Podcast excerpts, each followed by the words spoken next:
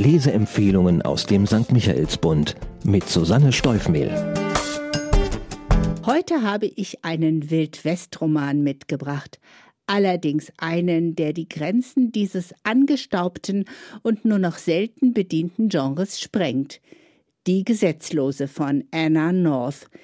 Im Mittelpunkt steht eine junge Frau, die sich im Jahre 1895 einer berüchtigten Räuberbande anschließt, die in Wyoming, dem Mutterland aller Western, ihr Unwesen treibt. Wie es dazu kam und wie es wirklich um diese Gruppe von Outlaws bestellt ist, davon erzählt die New Yorker Autorin im vielleicht ersten feministischen Western der Literaturgeschichte.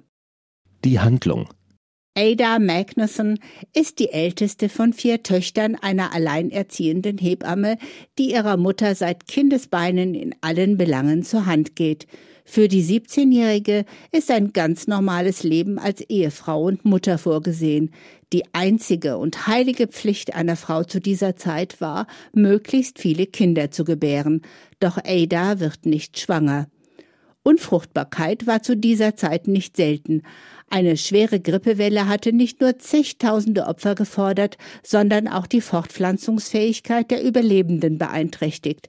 Aber das wusste man damals nicht. Man glaubte, Frauen, die keine Babys zur Welt bringen konnten, würden nicht genug zum Jesuskind beten oder könnten sogar Hexen sein.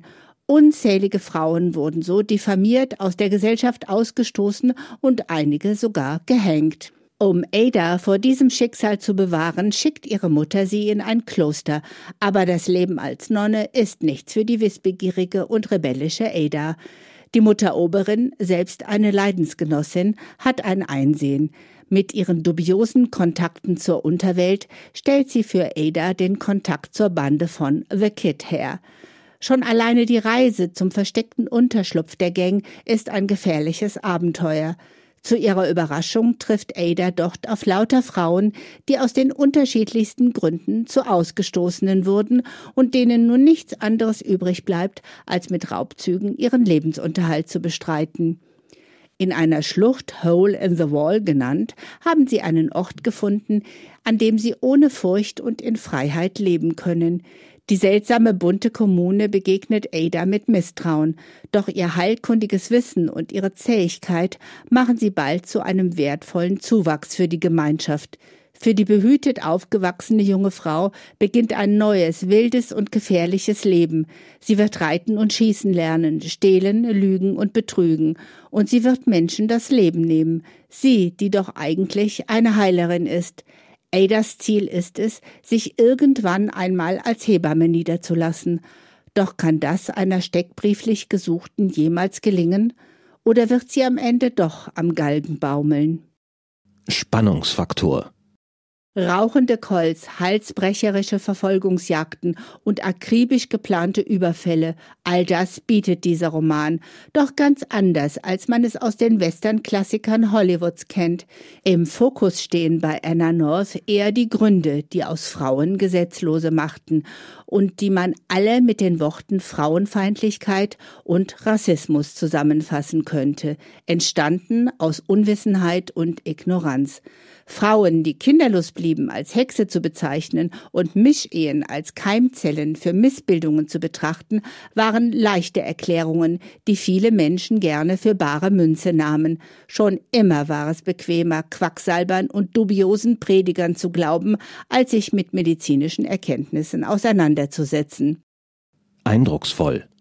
In zwei Jahren wird Ada eine erstaunliche Entwicklung durchleben. Vom Teenager zur davongejagten Ehefrau, von der Novizin zur gesetzlosen und gesuchten Räuberin, von der Mörderin zur Ärztin, deren Frauenherz immer noch schlägt. Ein Leben, das so wahrscheinlich niemals gelebt wurde, aber als Utopie umso interessanter ist. Die neben Ada herausragende Figur des Romans ist Kit, bibelfester Kopf und Anführer der Hole in the Wall Gang oder ist Kit eine Anführerin? Lange lässt Anna North die Leser und Leserinnen im Unklaren über das Geschlecht dieser Figur und schafft es, sie ohne Pronomen durch die Handlung zu dirigieren. Die Diversität der Gruppe ist der Autorin unüberlesbar wichtig und für meinen Geschmack recht gut gelungen. Doch genau damit hat sie von allen Seiten auch viel Kritik bekommen. Den einen war es zu viel, den anderen zu wenig. Doch zurück zu Kit. Charisma, Führungskraft und Empathie zeichnen diesen Menschen genauso aus wie Größenwahn und von manischer Depression verursachte utopische Ideen und gefährliche Pläne. Der Sound. Wildwestromantik sucht man in diesem Roman trotz malerischer Landschaftsbeschreibungen und Geschichten am Lagerfeuer vergebens. Anna North erzählt schnell und hält sich nicht mit überflüssigen Details auf. Das Besondere an diesem Roman ist, dass er gleichzeitig historisch und heutig wirkt, ganz besonders wenn man auf die aktuellen Fortpflanzungsdebatten in den USA schaut. Für wen?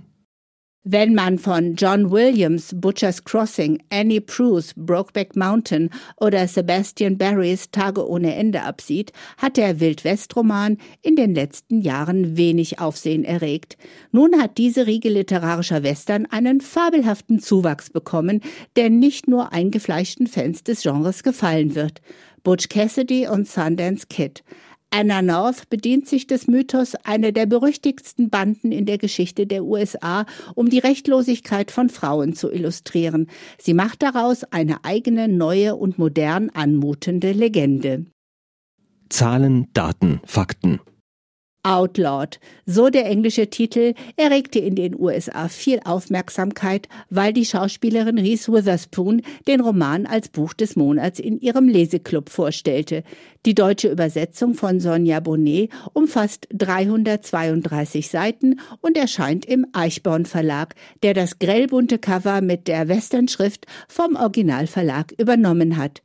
Kaufen kann man die Gesetzlose zum Preis von 22 Euro in der Buchhandlung Michaelsbund in München oder online bestellen auf michaelsbund.de.